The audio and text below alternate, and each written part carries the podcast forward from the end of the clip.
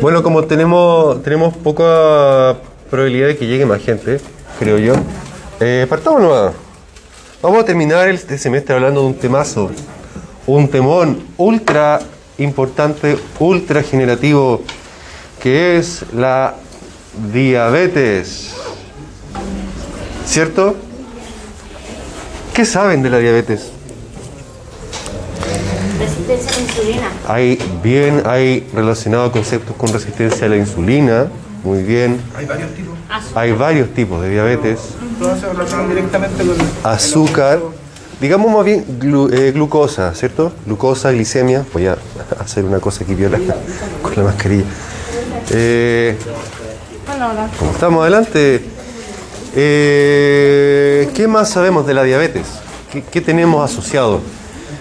En nuestra mente, algo relacionado con el páncreas, muy bien. ¿Es una enfermedad sistémica? Finalmente es una enfermedad sistémica, ¿cierto? Termina por afectar muchas cosas, muchas cosas y, bueno, lo central siempre va en este concepto que tenemos del azúcar, la glicemia, ¿cierto? ¿Qué más? El descuido puede ser fatal. El descuido puede ser fatal. Eso sonó como una, una frase de película. Eh, el descuido, aquí se, elabóralo un poco, ¿a qué se refiere? Que si uno no se controla, eh, no toma cartas al asunto, Ya, si uno no toma cartas en el asunto, ¿qué sucede? eh, se pueden ocurrir como cuando eh, ocurre necrosis. Pueden pasar cosas tales como Cicatrización en las heridas. necrosis, problemas de cicatrización, cosas que, infecciones, cosas que pueden terminar típicamente en qué complicaciones, Es amputación. amputaciones, claro, ¿cierto? Cortar, cortar un pie, cortar una pierna completa, varias cosas, varias cosas que finalmente son complicaciones. Eh, ¿Ceguera también o no, profesor? Sí, también, muy bien. Complicaciones eh, que, bueno, la verdad es que las clasificamos de acuerdo al tipo de vaso sanguíneo que afectan. Todas son resultado de una afectación de la circulación que llega a los órganos afectados, eh, producto de justamente la afectación de proteína eh, pe- perteneciente al endotelio, fundamentalmente, disfunción del endotelio también, que lleva a los problemas de perfusión, la isquemia, la necrosis, como dijo Lucas recién, eventualmente la amputación. Ahora, también, y esto es súper, esta es la, la- quizá la, la primera relevancia que tiene la, la diabetes con respecto de las complicaciones, es que así como puede haber necrosis en una extremidad, en un pie, en una mano, más raro en las manos, pero igual puede ocurrir, puede ocurrir también isquemia, necrosis en órganos que son vitales para la vida, como por ejemplo, Hígado, eh, antes que el hígado. No, no. El corazón y. el- sí, ¿qué otro órgano noble? El cerebro, muy bien. Corazón y cerebro.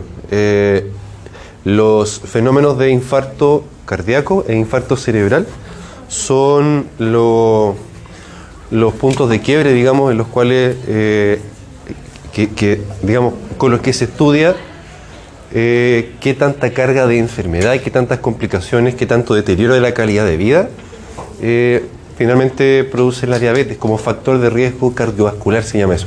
Factor de riesgo para tener un infarto, un accidente cerebrovascular. Eh, entonces hay muchísimo, muchísimo que uno debería saber de diabetes y que de hecho, como bien lo, lo preguntó, ¿quién fue la que preguntó Javiera? Sí, es una enfermedad sistémica, la diabetes, si bien eh, habitualmente la asociamos al azúcar, no en la sangre, es una enfermedad que, que, digamos, la, así como mm, podríamos hablar de que hay distintas enfermedades que atacan a distintos órganos, por ejemplo el alcoholismo ataca el hígado, por ejemplo la hipertensión que ataca el corazón, la, la diabetes ataca el endotelio. O sea, cuando digo eso, básicamente estoy diciendo que donde quiera que haya endotelio va a haber daño por la diabetes.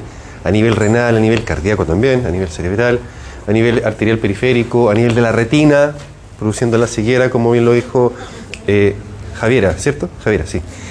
Eh, así que eh, finalmente la afectación de la diabetes va a ser donde quiera que uno vaya. Por supuesto que también va a afectar en la zona donde ustedes van a trabajar en un tiempito más, que se llama cavidad oral. Muy bien. Produciendo riesgo de enfermedades de la cavidad oral, tales como la enfermedad periodontal, que es la más frecuente y la primera que se nos tiene que ocurrir, pero no es la única, créanme. Veamos, entonces vamos partiendo por definir lo que es la diabetes. ¿Cómo la definirían ustedes? Es un trastorno, muy bien. ¿Qué más?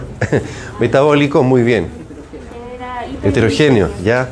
Que genera hiperglicemia, muy bien. Es el elemento con lo cual la identificamos. Ahora, si decimos eso, ya tenemos que tener hartas cositas en mente, porque eh, la hiperglicemia se, de- se determina o se genera por diversos fenómenos, ¿cierto? ¿Como cuáles? ¿Ah? Exoqui ya, Por ejemplo, el examen de glucosa se hace con exoquinasa. eh, sí, O sea, por la detección de exoquinasa en sangre. Sí, ya bien, perfecto. Pero si nos vamos acá, a la fisiología humana, eh, si decimos hi- hiperglicemia, ¿qué, qué participa en la glicemia? La insulina. Puede ser que no haya insulina o que haya un, un problema de, los receptores de la insulina también. Claro, muy bien, ¿cierto? Uno va planteando, va planteando los fenómenos y a la medida que los vamos planteando vamos yendo cada vez más en la profunda. O sea, primero decimos, ya, puede ser un problema de la insulina, perfecto. Ahora, vamos en la profunda. Cuando hablamos de problemas de insulina nos referimos a que hay falta de insulina, o será un problema de los receptores de la insulina, o será que no falta insulina, pero sí la insulina está alterada. Esta puede ser por alguna alteración genética, supongamos que uno produzca insulina mala, eh, puede hacer que a lo mejor no es la insulina per se el problema, pero sí el, órgano que produce la insulina, que es el páncreas, el islote pancreático, eh, y ahí uno puede ir jugando con todo lo que ya sabemos de fisiología para ir dándonos la explicación de esta enfermedad que eh, es una enfermedad gigantesca, que tiene una especialidad aparte, igual que el cáncer, eh, y que afecta a todo. ¿Cómo se llama la especialidad? Diabetología. No. Así, po, sí. Sí, po. Sí, endocrinología y diabetes, habitualmente las juntas, pero diabetología incluso va, va solita. Entonces, se acepta como un trastorno metabólico heterogéneo, es decir, con diversas manifestaciones, donde el hallazgo fundamental es la hiperglicemia crónica, es decir, para demostrar que una persona tiene diabetes hay que demostrar que tiene un aumento de la glicemia en forma crónica y mantenida. Y para ello se establecen los criterios de diagnóstico que ahí los vamos a mencionar. Eh, pero hay que señalar también que si bien lo central es el- la alteración del metabolismo de los hidratos de carbono, también hay una alteración del metabolismo de los otros sustratos. De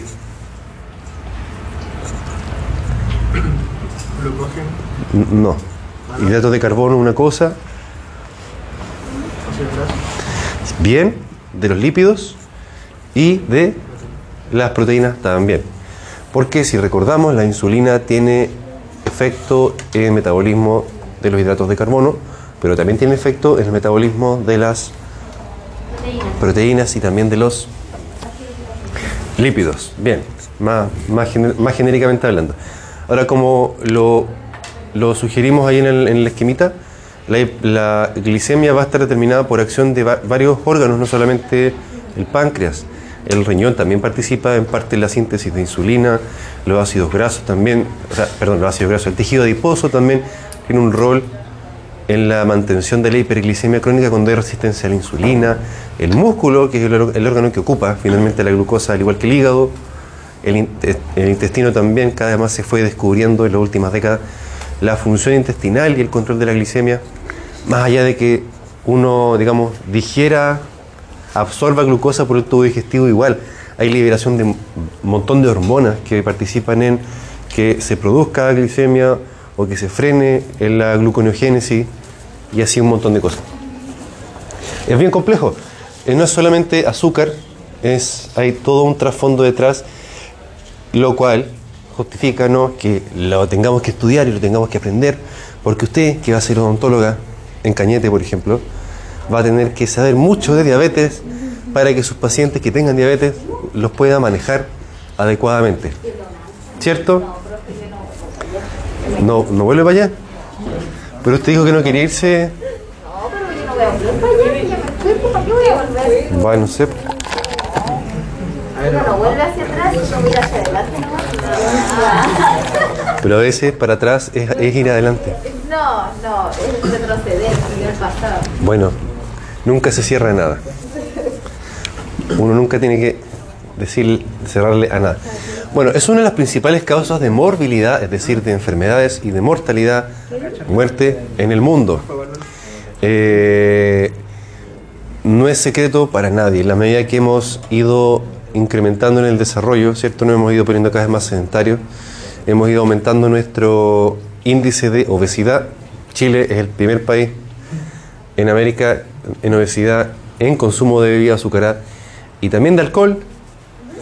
Por tanto, por tanto, no es menor el escenario para nosotros en Chile ¿Cuál es el país que tiene mayor prevalencia de diabetes? de diabetes. En Latinoamérica.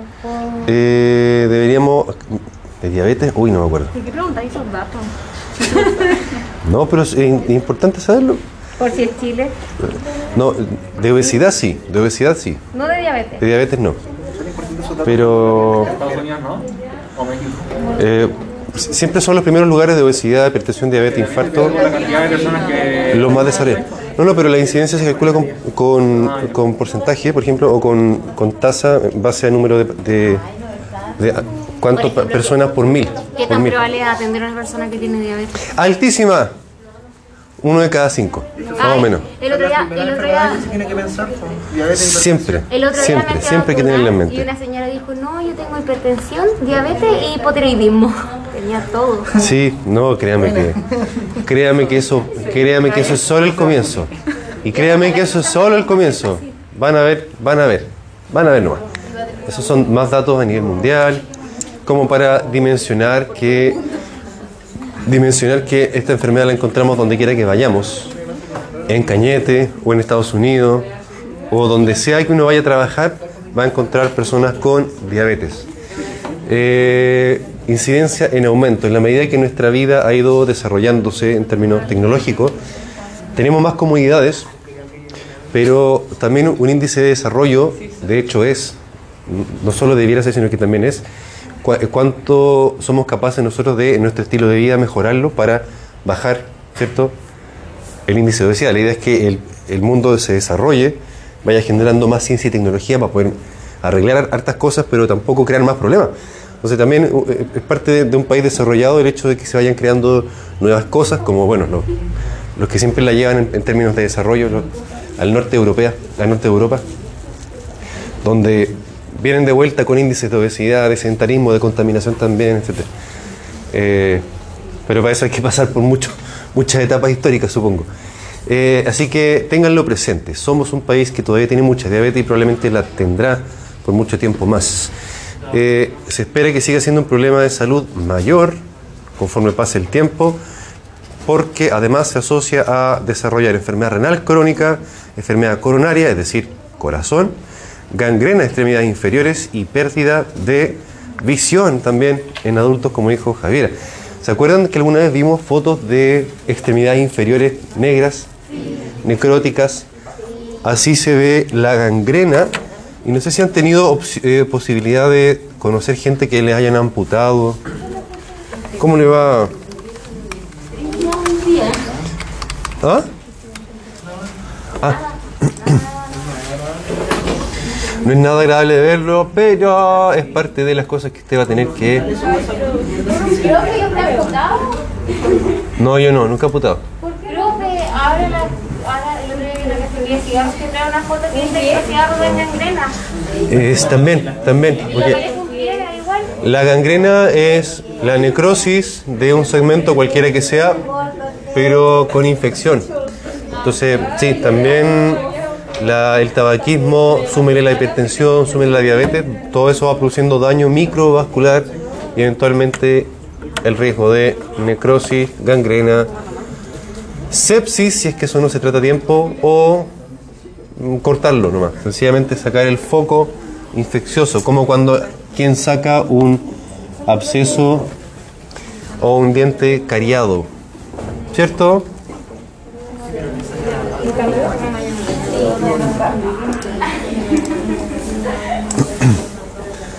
Vamos a ver. Clasificación. Este mono era. ¿Qué, qué mono era? ¿Ah? Sí, pero es de LOL. Es de LOL. League of Legends. No, pero me lo pidieron un año y dije ya, démoslo. Me lo-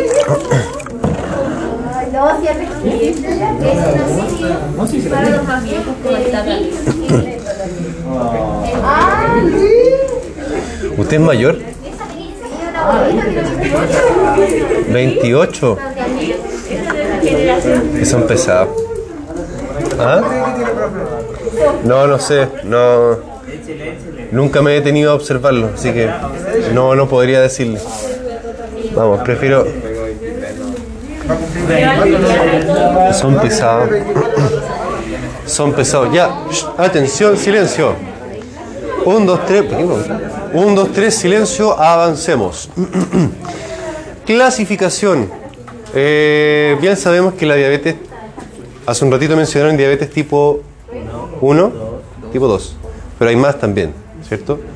La, bueno, no, no decimos tipo 3, pero igual existe un tercer tipo, y también está la tipo 4, que sería la diabetes de la embarazada. Todas. Todas son genéticas. Sí. Bueno, eso es interesante que lo pregunte porque a la medida que va avanzando el conocimiento y las clasificaciones van adaptándose al conocimiento, eh, se va haciendo cada vez más complejo. Por ejemplo, antiguamente, antiguamente decíamos diabetes eh, insulino dependiente o no insulino dependiente, ¿cierto? Eh, la verdad es que igual hoy en día se habla de insulino dependiente o no insulino dependiente de acuerdo a si el paciente usa o no insulina. Pero ambas pueden ser diabetes tipo 1, tipo 2, tipo 4. Entonces, en la medida que va, va eh, diversificándose y aumentando en cantidad el conocimiento, va como va siendo necesario agregar más detalles a esas clasificaciones. Eh, ¿A qué me refiero con eso? Porque efectivamente hay diabetes que tienen componente genético fuerte determinado por genes súper específicos, pero también es cierto que la diabetes tipo 2, que es la diabetes más habitual, la diabetes que tenemos cuando subimos de peso, vamos envejeciendo, también tiene muchos genes asociados, lo cual explica que uno se lo herede a su hijo o lo herede de los papás. Entonces, por eso, digamos, eh, hacer esa aclaración de que es como más complejo eh, de lo que uno pudiese pensar, digamos.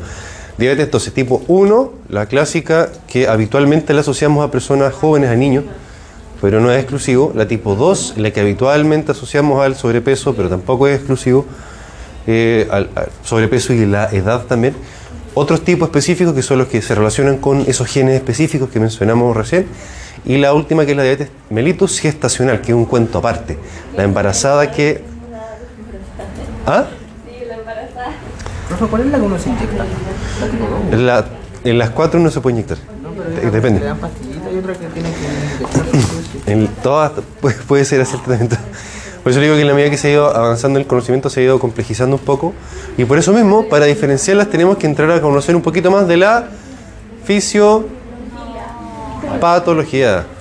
Casi lo mismo. Ya, eso es una tablita para agregar detalles. Adicionalmente, ese año, el año 2007, se reconocieron como factores de riesgo mayor para desarrollar diabetes mellitus tipo 2. Los siguientes, ah, eso es como lo típico. Lo típico que ustedes van a ir preguntándole a todos los pacientes. ¿Usted tiene familia con diabetes? ¿Hace ejercicio habitualmente o no? Eh, fíjense que incluso la, la etnicidad que uno tenga determina qué eh, riesgo tiene uno de diabetes. Habitualmente los pueblos originarios, acá en Chile por lo menos, tienen más riesgo de resistencia a la insulina que el no originario. Eh, afroamericanos también tienen más riesgo de eh, resistencia a la insulina. En México, Estados Unidos, Canadá, los indios Pima, ¿les suenan los Pima? Esa, esa tribu Pima es, es, ha sido un modelo de estudio para la diabetes porque son los que como más, más se les disparó la incidencia de diabetes cuando tuvieron que pasar de su estilo de vida eh, nómade a sedentario, cuando les dieron los territorios, las reservas, como le llaman en Estados Unidos. Porque son, son personas que por genética tienen que estar haciendo mucha fuerza y estar en movimiento constante. Cuando dejan de hacerlo, como el, el estilo de vida cambió bruscamente, no, no hubo cientos de años para adaptarse, la genética no, no se adaptó a lo largo de siglos, sino que fue, digamos, en décadas nomás. Eh, todos desarrollaron diabetes, eh, obesidad, etcétera, etcétera. Entonces, eh, bueno, es interesante, es interesante el fenómeno. Etiología. La diabetes mellitus tipo 1, que es la que habitualmente aso- asociamos con la genética, eh, pero no es tan así, a su vez la separamos en dos tipos, la 1A y la 1B. Eh, constituye cerca del 10% de los casos de diabetes. Esos números son relativamente importantes porque eh, más o menos magnifican qué tan frecuente puede hacer que nos encontremos con alguien con diabetes en la práctica, cuando estemos trabajando. Oye, ustedes dos, ¿qué onda? No, no, estaba preguntando. O, o nos separamos o... No, estaba preguntando algo. Ya. Guardemos, guardemos silencio. Antiguamente conocida como diabetes juvenil, porque esta es la que habitualmente le asociamos a los niños o adolescentes eh, que tenían diabetes, ¿cierto? De origen inmunológico. Pero en la medida que fue avanzando el conocimiento, eh, se fue complementando con eh, el hecho de que uno puede hacer esta diabetes igual más adelante en la vida. No es exclusivo de, de personas, de, de niños o adolescentes. Se subdivide en tipo 1A y 1B. En la 1A es la que habitualmente asociamos con el mecanismo inmunológico. Eh, se caracteriza por la destrucción autoinmune de las células beta, como lo dijo Belén hace un ratito, el lote beta del páncreas, lo que naturalmente llevará a la deficiencia de insulina. Más o menos parecido a lo que sucede cuando teníamos la glándula tiroides, cuando teníamos la glándula tiroides que se destruía por autoanticuerpos, ¿se acuerdan? Lo cual se denominaba, ¿cómo se denominaba? Hipotiroidismo, pero la enfermedad, ¿cómo se llama? Enfermedad de- enfermedad, ¿no? ¿No? No, tampoco. No importa, lo podemos revisar en algún minuto. Una enfermedad, un hipotiroidismo producido por autoanticuerpos donde se destruía la glándula. Más o menos lo mismo, ¿cierto? Autoanticuerpos. En este caso sí que sí, vemos que se hay participación de, observen, los CD4 y van eh, desencadenando todo el proceso inmunológico que vimos en, en inmunopatología. Esta no. Esa, pero bueno, pero llegó, por lo menos. Y la 1B, que se denomina idiopática y se caracteriza por los mismos fenómenos, eh, falta de insulina, porque no hay, digamos, no hay páncreas, hay tendencia a la cetosis. ¿Qué significa eso? Formación de cuerpos cetónicos. ¿Y por qué ocurre? ¿Y por qué?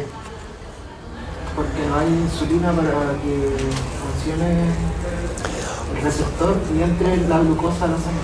Muy bien, exactamente, muy bien. La insulina normalmente frena la lipólisis, impide que las grasas se desgrasen, se destruyan, digamos. Eh, si tengo déficit de insulina, no solamente se me va a acumular el azúcar en la sangre y se me va a subir la glicemia, también se me va a empezar a desarmar la grasa, digamos, y se va a empezar a liberar un montón de ácidos grasos a la sangre. ¿Y qué pasaba cuando había muchos ácidos en la sangre? Muy bien. ¿Y cómo se llamaba la acidosis que era producida en la diabetes?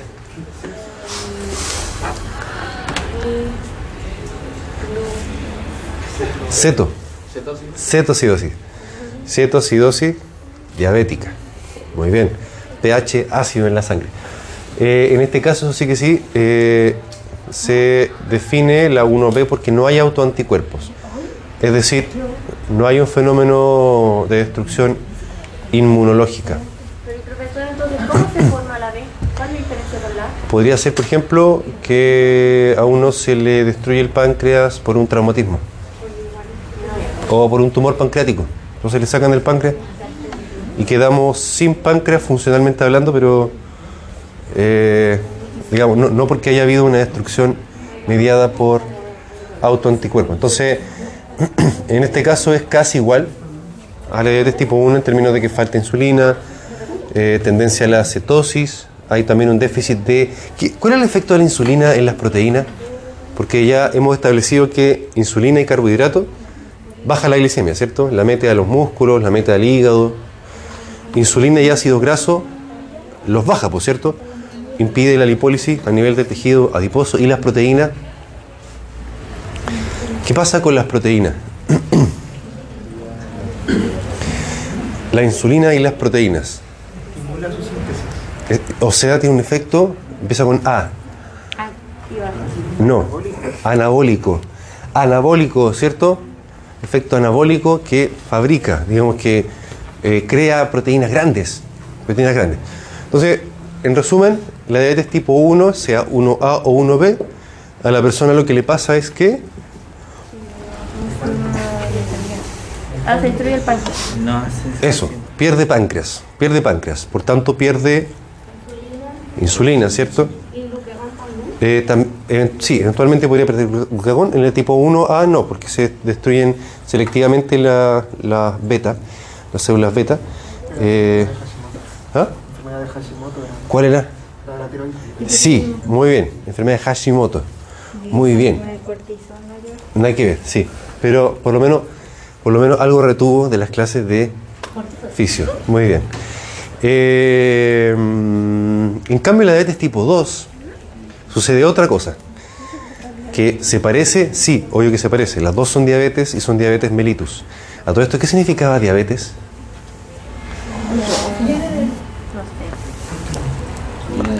No lo dijo. ¿Viene del griego? Sí. Sí, lo que pasa es que hubo clases en las cuales hubo poca asistencia. De hace, de hace poquito, poquitas semanas. ¿Qué, qué significaba diabetes? Ítalo, yo sé que usted sabe, porque lo dijo el miércoles, ayer. Sí, en el laboratorio. Estuvimos conversando de eso. Y usted le dijo a Juan. Ah, pero es que eso. Pero eso era mi. No, no, pero igual es diabetes. Que el que era. Mellitus, claro. Mellitus es porque es dulce, por mel, que significa miel, en latín. Pero igual habló de diabetes. ¿Se acuerda?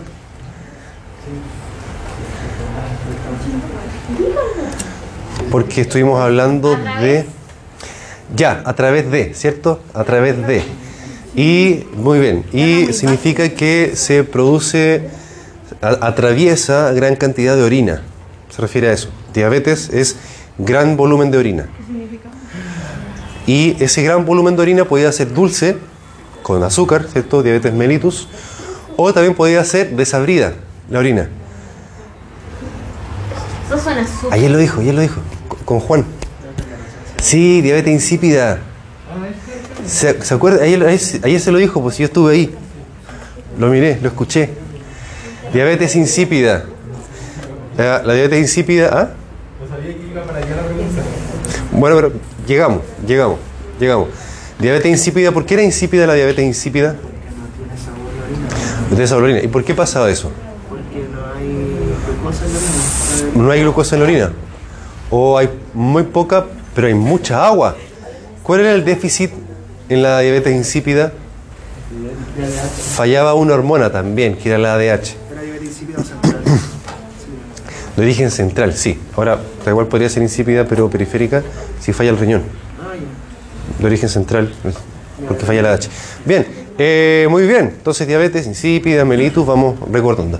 Ya, en el caso de la diabetes mellitus tipo 2, eh, efectivamente, como va a haber una hiperglicemia, también va a haber un problema con la insulina. Pero, a diferencia de la diabetes tipo 1, el problema está un poco más repartido por todo el cuerpo, no solamente el páncreas el que está fallando. Es francamente el tipo más frecuente de diabetes, alcanzando cerca del 80% de los casos, antiguamente denominada diabetes de la adultez, diabetes mellitus no insulino dependiente. Se le llamaba así porque al comienzo de la enfermedad no requerían insulina, pero con el tiempo igual pueden usar insulina, o desde el comienzo también. En, verdad, eso uno lo define con cada paciente. Eh, con subtipos obeso y no obeso, en realidad eh, la obesidad no se define porque uno... ¿Ah? Eh, sí se asocia a la obesidad, entendiendo que la obesidad es el déficit de es el exceso de grasa visceral, pero también el déficit del, del metabolismo muscular. y eso es lo que lleva a la resistencia a la insulina y eso es lo que lleva a la diabetes tipo 2. Eh, activamente solamente se le llama diabetes mellitus 2 porque también puede aparecer en niños. Incluso hay niños de 12 años, de 10 años, que ya tienen diabetes mellitus tipo 2. Cosa que hace 50 años uno decía, no, pero una persona de 70 años, de 50 años tenía, tenía esta enfermedad. No, en la actualidad, niños, hacían idea pediátrica, 10 años, con diabetes tipo 2. ¿Se la tocó ver? Eh, no directamente, pero sí uno se va enterando por colegas que atendieron a, la familia, todos tenían el problema. y las bebidas azucaradas, el sedentarismo, los niños, a lo mejor, a lo mejor lo- los, los que crecieron en Cañete jugaban, Ay, profe. jugaban más en, en el patio, en el jardín de la casa, no sé, pero en la ciudad los niños son más, eh, o sea, crecieron más sedentarios, pues, ¿cierto? Algunos, algunos, algunos por supuesto, pero hay, hay tendencias, hay, hay ciertas tendencias, hay ciertas tendencias. Exactamente, po. Exactamente, exactamente. Eh, un niño no, no tiene la rutina quizá estructurada que un adulto puede tener para hacer ejercicio. El niño juega, ¿cierto? Ya que además en el colegio juegan. En lo- justamente. ¿Y qué pasa cuando les ponemos la pantalla a los niños para que jueguen? No juegan, se quedan pegados a la pantalla y no se mueven.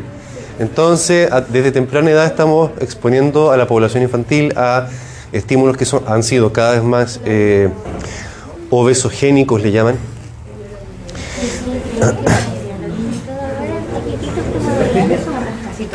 Sí. sí. Eh, Hay todo un cuento, hay todo un cuento. Y la, la familia, es la, bueno, por eso en Chile salió la política de los sellos negros, el, política, plan, eh, la, la- la ley, la ley, la ley de los de los sellos negros, cosa que fue como una, una innovación. Y la verdad es que ha funcionado bastante bien, porque esta, esta ley la empezaron a usar en otros países también. Así que fue algo bueno, fue algo bueno que hicimos en Chile. Ven que podemos hacer cosas buenas. Una de muchas, pero no sé, por lo menos algo, algo podemos rescatar. Algo podemos rescatar, algo podemos rescatar. Eh, funcionó, funcionó. Al principio fue traumático para los adultos, pero los niños crecieron diciendo, ah, esto tengo que comerlo poquitito. no, no sería tan efectivo eso. No, mm, por lo menos en- a grandes rasgos, las personas que lo han estudiado han visto que sí, que funciona. Entonces otros países lo empezaron a, a replicar. Más que nada para la nomás como uno al No, no, Me limita mucho. A lo mejor ya, sí, pero, pero por lo menos ayuda. En ese sentido se también ayuda. agregar nada al pan porque con los sexos no podía agregar nada como de dos sellos y todo esto. Bueno, es que también la Soexo tiene que ponerse. Pura margarina doña Juanita nomás. sí. Ya, bueno, ahí, ¿cierto? Vamos viendo que conforme pasa la edad, conforme pasa la edad, eh, habitualmente eh, la diabetes va aumentando en incidencia conforme va pasando el tiempo, pero igual existe diabetes a, a edades tempranas. No es exclusivo de la vejez, si bien sí es cierto que con la vejez uno tiene más riesgo de diabetes, pero no es exclusivo. Ah, otros tipos específicos de diabetes, te lo voy a pasar un poquito más rápido, la verdad. Eh, son eh, diabetes producidas por un tipo, por ejemplo, por un gen que se mutó y ese gen fue el que produjo las alteraciones. Eh, distinto de la diabetes tipo 2, donde uno se dice que tiene herencia poligénica. O sea, por familia, uno hereda varias, varios genes pequeñamente alterados que van haciendo que uno tenga el riesgo de la enfermedad. En este caso, no sé, pues hay un gen, como digo, eh, una enfermedad autosómica dominante. Y la gestacional, que es la que ocurre en la mujer embarazada. Eh,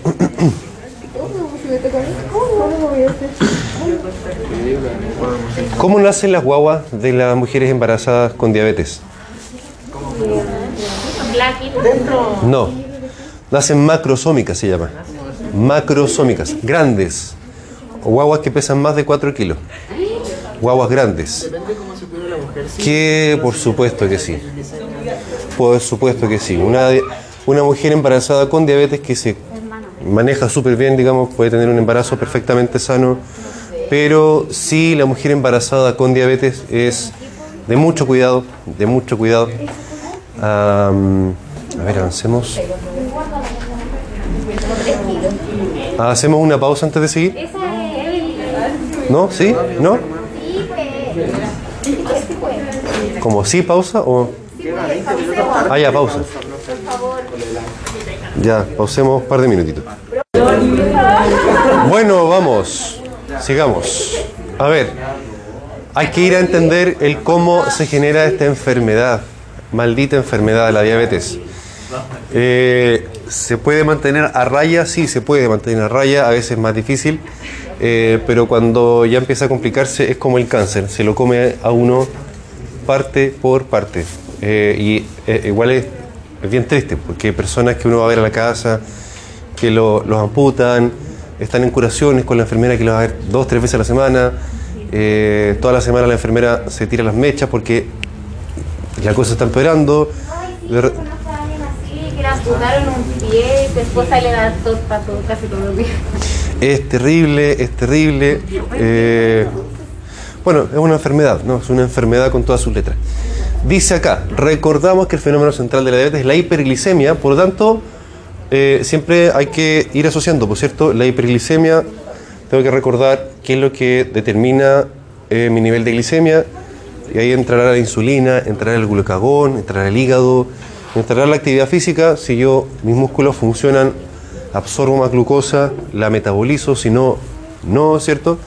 Por eso tenemos que ir a revisar lo normal primero de la insulina y la glucosa. Vamos viendo.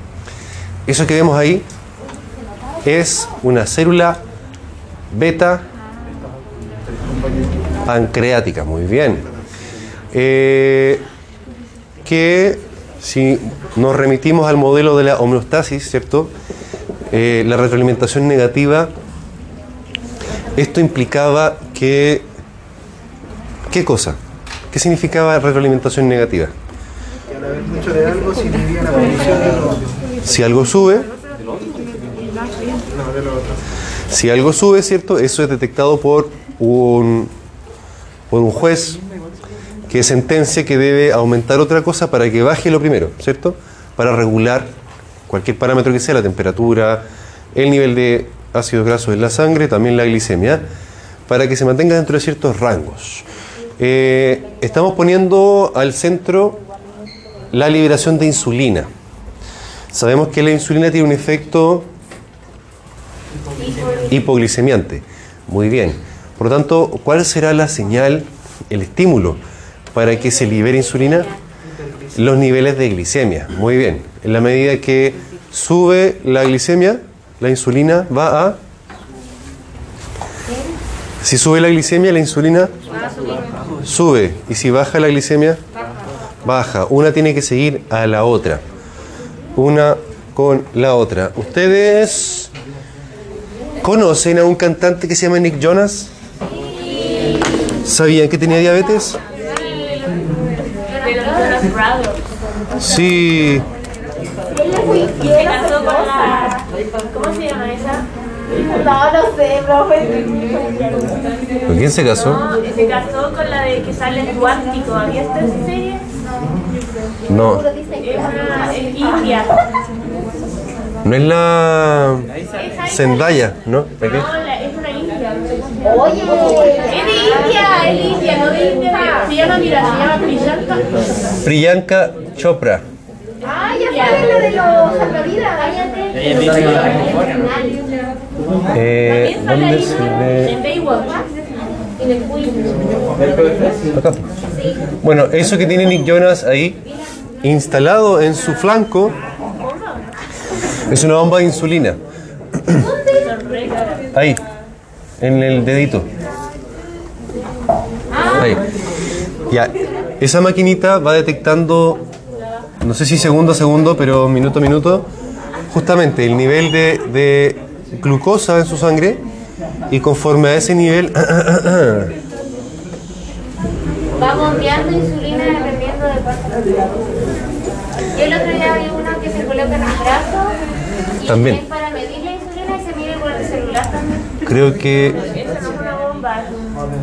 Un monitor. Pero, no sé, también tenía uno en el brazo, me acuerdo. La bomba es para los Es que yo me acuerdo una foto tocando guitarra y estaba con el. En el brazo se le veía el. Esa, ¿no?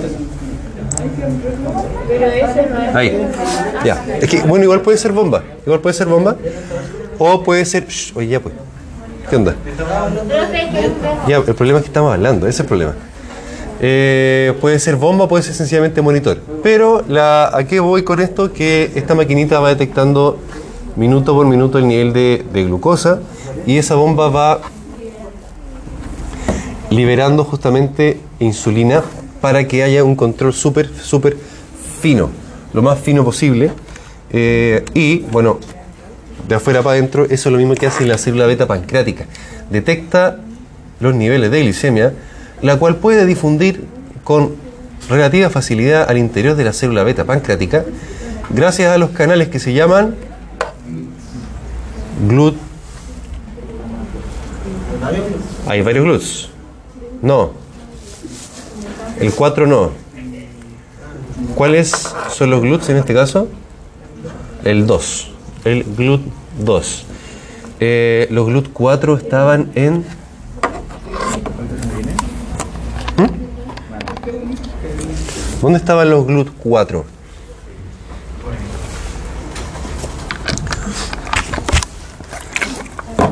En los músculos, en el hígado. Ah, son los que se activan cuando la insulina activa el mecanismo de absorción de glucosa por parte de los músculos y el hígado.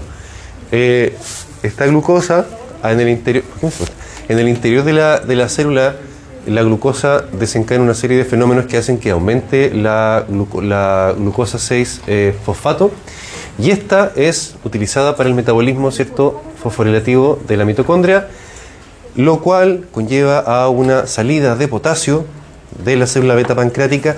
¿Y qué pasaba cuando salía potasio? Como lo vimos ayer en fisio, los que vinieron a fisio, por supuesto. ¿Qué pasaba cuando salía potasio de la célula, de la neurona? ¿Qué fenómeno estaba pasando ahí? Se despolarizaba, ¿cierto? Después de eso inmediatamente venía la repolarización. Eh, por tanto, lo que sucede acá cuando entra la glucosa a la célula beta pancreática es que la célula beta se despolariza.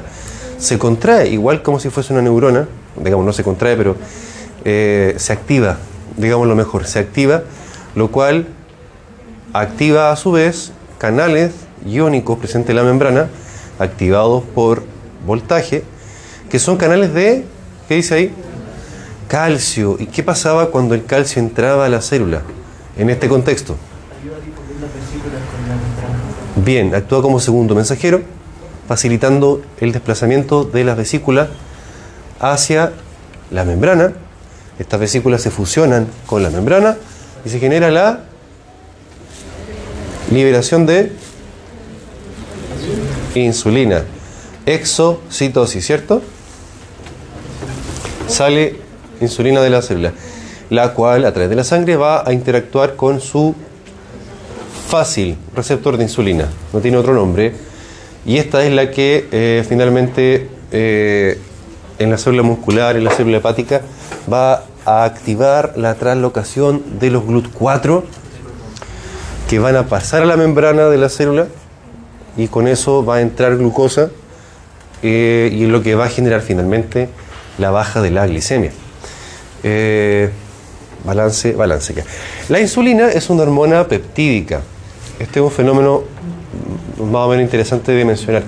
Es una hormona peptídica que es sintetizada en su forma, primero que todo, como pre-proinsulina. Es una cadena peptídica que conforme va avanzando en el proceso de maduración, maduración de la hormona, se va escindiendo un segmento y luego el otro de la, de la preproinsulina hasta que se transforma en insulina activa. Para que tenga afinidad por sus receptores, tiene que tener forma de insulina. Si se libera como proinsulina o como preproinsulina, no va a interactuar con sus receptores. Ahora, ¿por qué lo mencionamos? Porque eh, si quisiéramos detectar el nivel de insulina en la sangre, eh, junto con la insulina en la sangre también se libera el segmento amarillito que está acá abajo, que se llama péptido C. Muy bien, péptido C. Entonces, por ejemplo, es interesante señalar que si estoy eh, definiendo, estudiando una persona, clínicamente hablando, ¿cierto?, eh, que tiene un problema de insulina y detecto en la sangre que tiene el- niveles elevados de péptido C, significa que también tiene elevada la insulina, pero esa insulina se la inyectó, esa persona trató de quitarse la vida, por ejemplo, o no. Puede ser resistencia a la insulina. ¿Por qué? Tiene resistencia a la insulina. Pero, ¿por qué dice eso? Porque bueno, cuando hay un estímulo de hiperglicemia se sigue liberando insulina y se libera y se libera y se libera para que entre la Sí. célula. Y y el dato que, que yo le di recién es que había alto el péptido C, ¿cierto? Sí. ¿Se relaciona eso con lo que usted dice? Sí. ¿Cómo? Porque el péptido C. No, no sé. Pero probable que se degrade el hígado. Claro, justamente. Por eso sirve, uno lo puede, eso dice la diapo, por eso uno lo puede medir en la sangre, porque si el páncreas libera harta insulina, también va a liberar harta cantidad de péptido C. Lo cual significa que en el caso del paciente con hiperglicemia por resistencia a la insulina, que se va liberando con el tiempo, con el tiempo, eh, su páncreas va a liberar harta insulina y también va a haber harto nivel de péptido C. Porque las dos se liberan juntas. Y el, el péptido C no se destruye como si se destruye, por ejemplo, la cadena blanquita, que no me acuerdo cómo se llama. Pero La, inyectó no va a haber tanto péptido C. exactamente, si yo me inyecto insulina, voy a tener insulina en la sangre, pero sin péptido C. ¿Sí o no? Sí. Porque se libera desde el páncreas con el péptido C. Entonces, igual lo menciono ¿por qué? porque cuando uno entra a pedir exámenes, a estudiar finalmente una enfermedad, eh, este tipo de fenómeno que los sacamos de la fisiología, de la histología también, eh, son los que nos van sirviendo para ir siguiendo la pista de dónde se originó la enfermedad del paciente y así poder ir clasificándola y llegando a las conclusiones po, que necesito llegar para el diagnóstico. Avancemos. Bueno, eso es un- una cosa bien interesante de cómo se puede obtener insulina recombinante actualmente utilizando... Bien, excelente. Muy bien. Le metemos el gen a la bacteria y la bacteria nos hace el favor. La bacteria nos hace el favor. Ahí está mencionado la existencia de los receptores GLUT2 para la entrada de, de glucosa a la célula beta pancreática, la cual activa toda esta vía de señalización que termina con la despolarización de la célula, la entrada de calcio y la movilización de las vesículas de insulina para su liberación a la sangre. Deme un segundo. ¿Ah? Ah. Em, ahí, ¿cierto? La insulina se une a su receptor, el cual es un receptor asociado a tirosinquinasa, ¿cierto? Y las quinasas, ¿qué hacían? Fosforilan, ¿cierto? Por tanto, si fosforila una molécula al interior de la célula, se activa toda una serie de señales intracelulares, las cuales en este caso llevan a que los GLUT4 que estaban aquí adentro depositaditos en la célula muscular, en este caso, se trasloquen hacia la membrana plasmática, citoplasmática de la célula muscular y los GLUT4 son los que van a captar la glucosa desde la sangre para que entre y bueno, por supuesto aquí viene todo lo que ustedes ya conocen muy bien de bioquímica del metabolismo de la glucosa.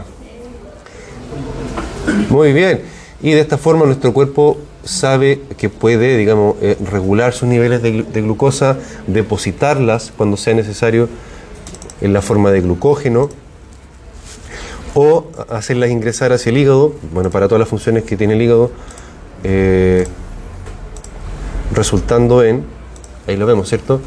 hígado, entra glucosa a, la célula hepática, también se frena la liberación de ácidos grasos, acá cierto, disminuye la lipólisis de, de los, del tejido adiposo eh, y también aumenta la captación de glucosa y de ácidos grasos en el músculo.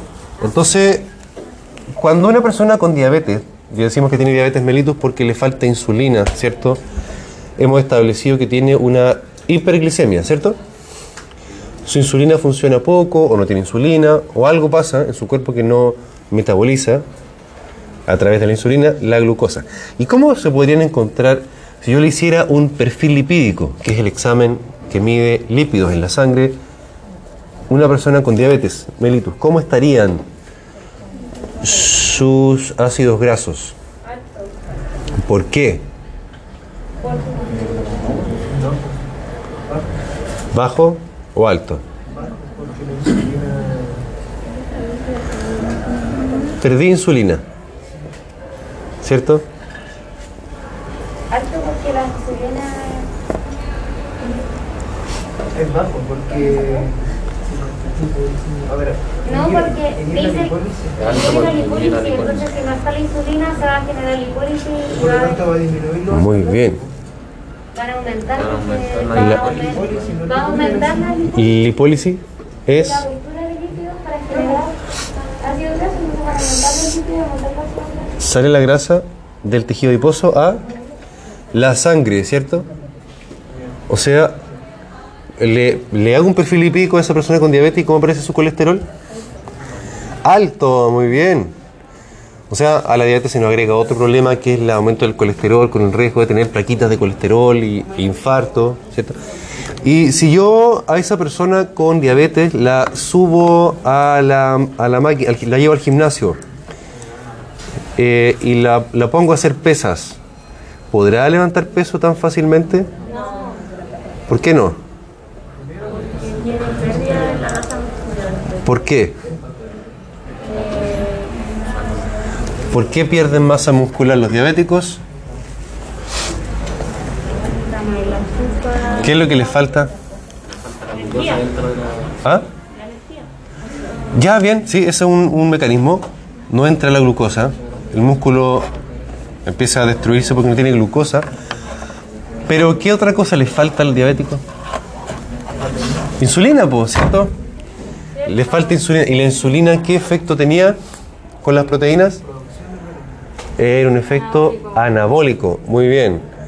Por tanto, cuando decimos que diabetes es un trastorno metabólico, primordialmente de los hidratos de carbono, pero no exclusivamente, también se altera el metabolismo de los y de las, en términos de que los lípidos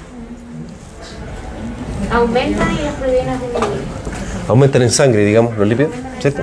Y las proteínas se destruyen. También disminuye la, disminuye la composición proteica de los músculos. Eh, ya, esto es de diabetes tipo 1, de genética, esto vamos a saltarlo mejor. Ah, mire, bueno, quiero hacer una aclaración. De esto me di cuenta ayer en la noche. Estaba revisando la diapo y dice, miren, el principal mecanismo eh, autoinmune ha sido la presencia de anticuerpos dirigidos contra Ricardo Axilas. Anoche me di cuenta que esto se por el autocorrector.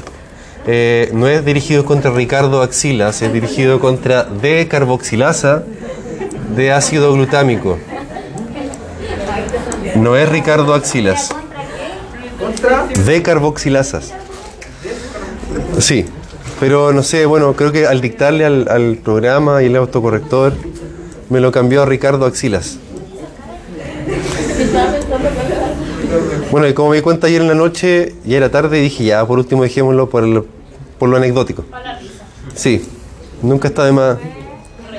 La risa es remedio infalible, decían. Ah, profe. Ricardo. pues. O sea, se puede. La. Se puede. Eh, a ver, ¿qué otra cosa les puedo decir? Que, Si eso es algo que se va a morir. Que se ría. A ver, aquí. ¿Cómo se llama el doctor eh, que decía que la felicidad era la vida de Soto. Es el soto. ¿Ah? Tengo una duda. ¿La diabetes es curable? ¿La tipo 2? ¿O ninguna? Qué buena pregunta. Eh, en el estado actual de las cosas, la diabetes tipo 2 se considera irreversible, se considera, porque se define a partir de ciertos criterios de diagnóstico, que son medio, así, no son arbitrarios, pero son bien, bien cuadrados. Ah, y se establecen cuando la persona ya pasó el umbral de, de reversibilidad de los cambios en su cuerpo, eh, que parten con la... Ahí está Nick Jonas, pero vamos a cambiar por la evolución de la hiperglicemia de diabetes. Diabetes. Todos los fenómenos que van ocurriendo conforme... eh, quiero el gráfico, quiero el gráfico de la hiperglicemia. Yo tenía entendido que si uno pasaba la resistencia a la insulina, después de eso se vuelve diabetes y ya se Exactamente. Eh, justamente por eso, por eso están los criterios, porque marcan la diferencia de que cuando yo ya pasé esos rangos de, diabetes, medido por exámenes normales, eh, ya es irreversible. Antes de eso es reversible, es prediabetes. Prediabetes. Ahora, conforme va avanzando el conocimiento y las técnicas nuevas, eh, ah, van a ir apareciendo nuevas tecnologías que permitan arreglar aquello que se pueda arreglar eh, porque también podría ser en el futuro que, así como hemos clasificado diabetes tipo 1 en 1A, inmunológica, 1B, idiopática y tipo 2, poligénica, a lo mejor el día de mañana va a aparecer eh, la diabetes tipo 2A y 2B, donde a lo mejor la 2A es solamente un problema de sensibilidad a insulina a nivel muscular.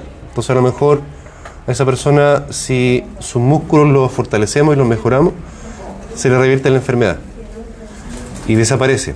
Pero en cambio la tipo 2B a lo mejor tiene un predominio de fenómenos de, eh, de la estructura de la insulina. Entonces ahí no va, no va a ser suficiente con entrenar los músculos de esa persona, sino que va a ser un- por el otro lado, digamos, por el lado pancreático. Entonces, actualmente, volviendo a la pregunta, en lo práctico sí, la diabetes se considera irreversible aún, pero así como ustedes pueden ver que con los últimos años se ha ido cambiando la clasificación, puede que con el futuro las cosas vayan cambiando. También, también. Entonces, está en, toda- en la discusión, ¿cierto?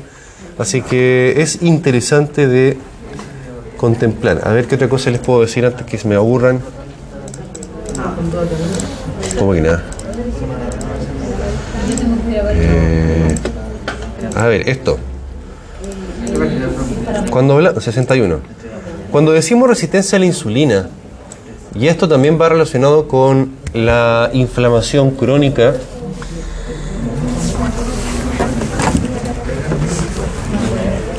una persona que tiene inflamación crónica, como se genera una serie de, de moléculas que son proinflamatorias crónicas, ¿cierto?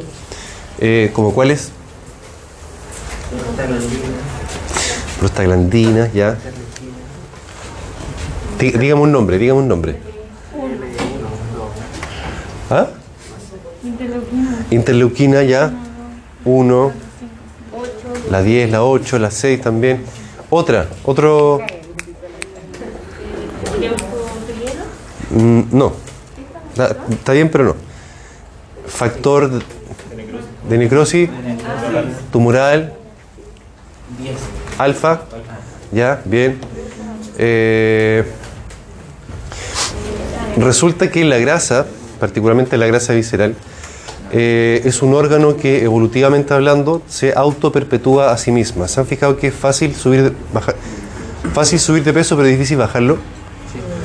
Eh, metabólicamente hablando, la grasa visceral se autoperpetúa, libera un montón de factores que hacen que sea difícil de sacar la grasa. La grasa es un tejido que está muy poco irrigado normalmente. Personas que tienen obesidad ya crónica y obesidad severa, digamos, el tejido adiposo está mucho más cicatrizado y eh, con vasos sanguíneos, vascularizado. Pero la grasa visceral que todos tenemos es, eh, es muy poco irrigada. Por tanto, cuesta mucho sacar esa grasa. No cuesta nada que llegue, pero cuesta mucho sacarla. Es un órgano que, como bien digo, se